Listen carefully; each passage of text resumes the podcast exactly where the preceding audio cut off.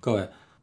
在奉先殿的西侧，就是康熙皇帝当年特意为皇太子胤禛所建的玉庆宫。这个字的意思呢，是和养育的育啊是相同的，就是生育、养育。那么宫殿起这个名字呢，也表达了建造这座宫殿的初衷，就是为庆贺太子的出生，并且希望他呢能在这里边健康的成长。这个胤禛并不是康熙的长子，不过他的母亲是首辅大臣之首索尼之女皇后赫舍里氏。康熙跟这位皇后感情非常的深厚，再加上皇后。正是因为生胤禛难产，在分娩以后两个时辰就去世了，终年只有二十一岁，所以康熙皇帝就把对妻子全部的爱都转移到这个孩子身上，并且在为皇后隆重的治丧以后呢，亲自承担起抚养胤禛的重任。康熙皇帝在这个爱子刚一岁的时候，就早早的定下了自己的接班人，册封胤禛为皇太子。这位太子小时候也的确多灾多难，刚一出生就没了亲妈，到了四岁的时候啊，又不幸得了天花。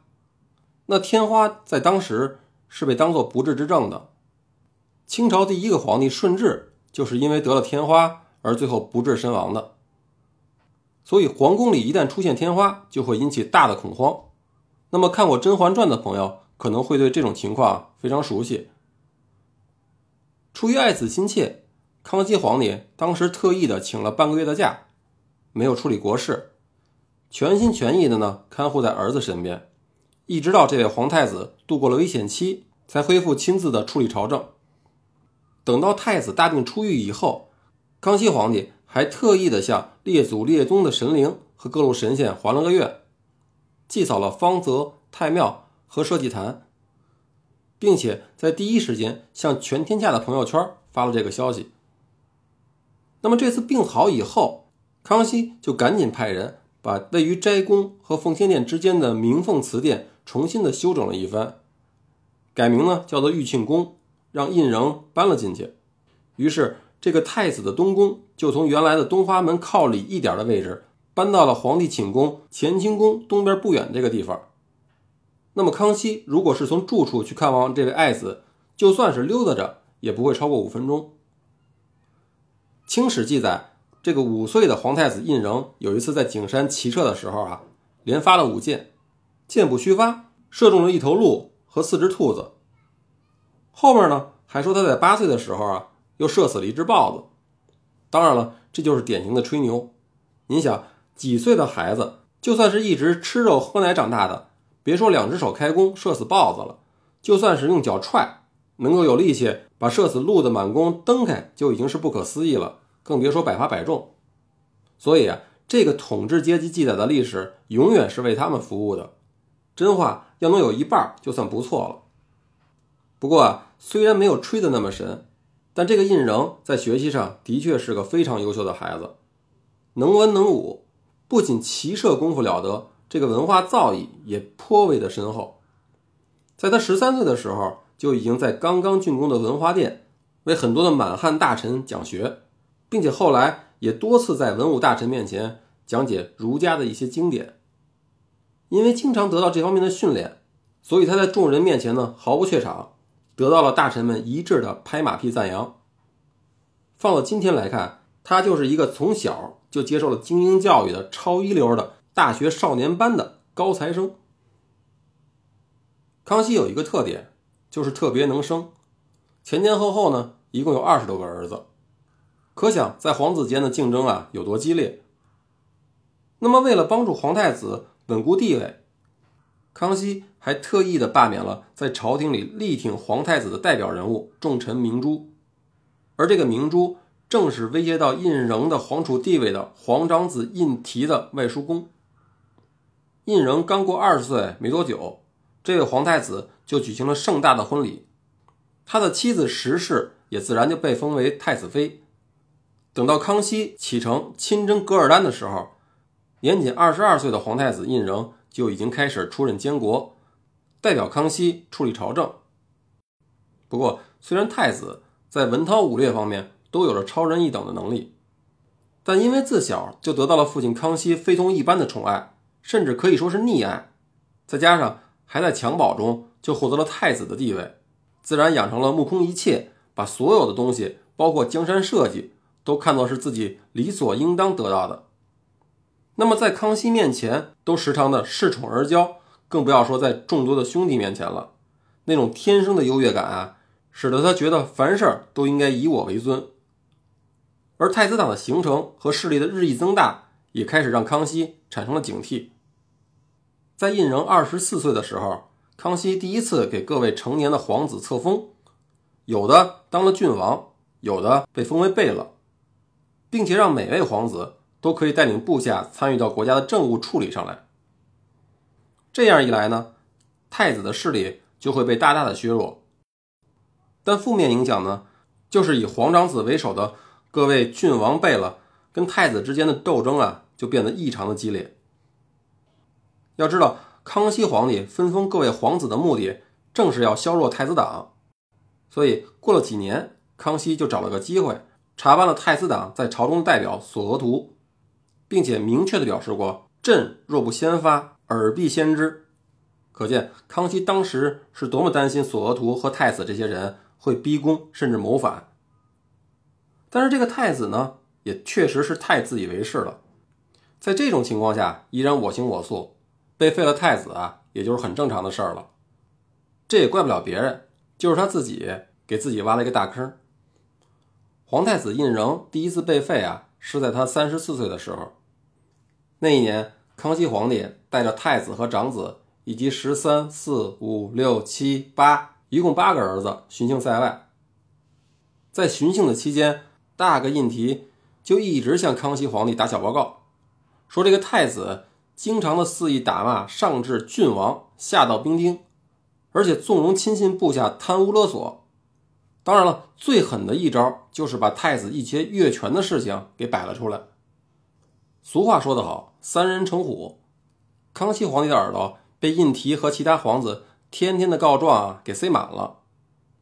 再结合了之前这个皇太子经常有一些忤逆的言行，也意识到自身的皇权已经开始受到了威胁。要说冰冻三尺，非一日之寒。即使这样，都没有造成太子被废。火药桶如果想爆炸，就必须要被点燃，而这根导火索就是刚满七岁的皇十八子胤燮的死。这位小皇子在途中得了急性病，不幸去世了。康熙呢，对幼子的病故非常伤心。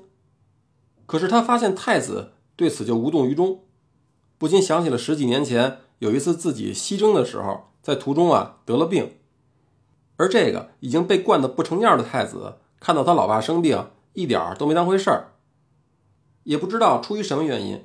康熙当时并没有太大的反应，只是把他轰回了京城，但内心肯定是应该被深深的伤害了一把。这位皇太子也真的是被惯得够可以的，在康熙责备他没有做兄长的样子的时候。他非但不接受批评，还出口不逊，跟父皇顶嘴。更缺心眼的是，在返京的途中，为了刺探康熙的言行，每天大半夜他都会溜到康熙住的帐篷外边，从缝隙里往里窥视。结果被康熙发现了，于是开始怀疑自己这个儿子可能要弑君弑父，所以在回京以后就废掉了太子，并且昭告天下。无数的历史啊，都告诉我们，人。真不能得意忘形。在这次暂时取得胜利的大阿哥胤禔见到皇太子被废了，开始以为自己当太子的时机到了，直到被康熙严厉的训斥以后，才知无望，退而求其次，开始推荐八阿哥胤祀。要说这个大阿哥也确实是蠢的够可以，他居然认为康熙没有杀胤禛，是因为要顾及当父亲的形象，主动的申请替父除害，要杀死胤禛。可他也不动动他那个猪脑，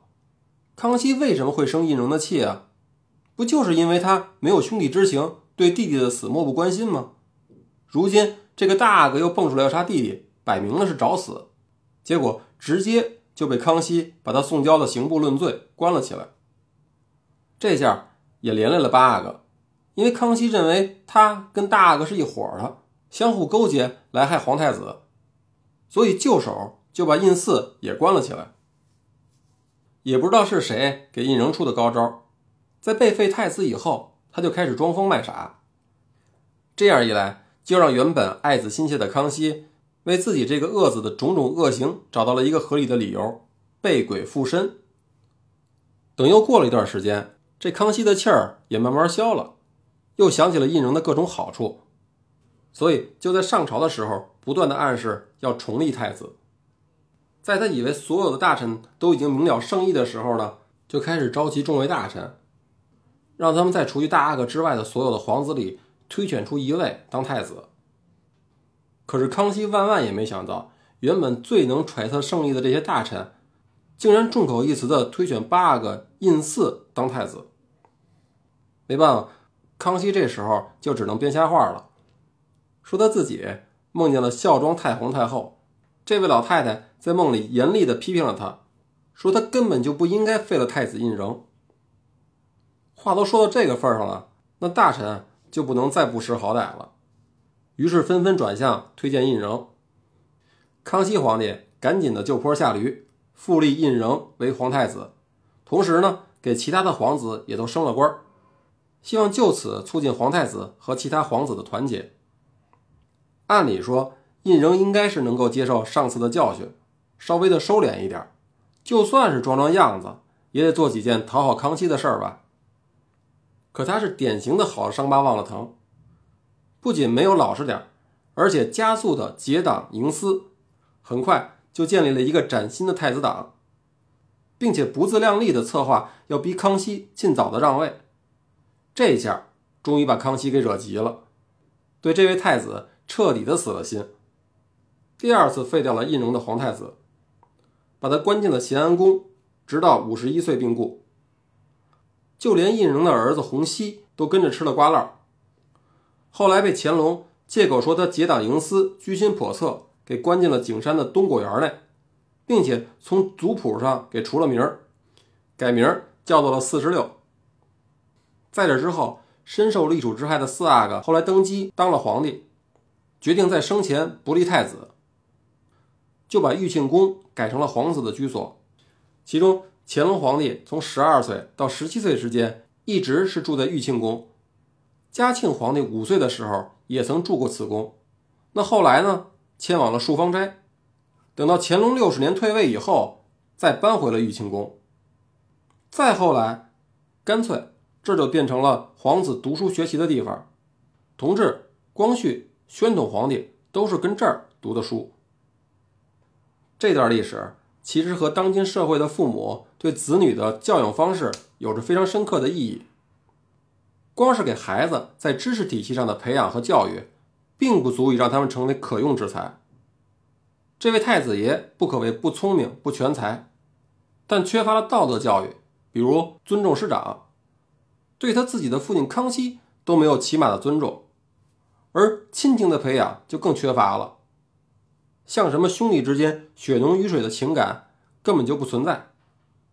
和现在有的独生子女一样，对得到的不懂得感恩，把什么都认为是自己应得的，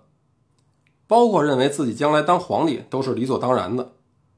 那么这样的孩子，在有着强社会性的以群居方式生存的人类社会中，是根本没法好好生活的。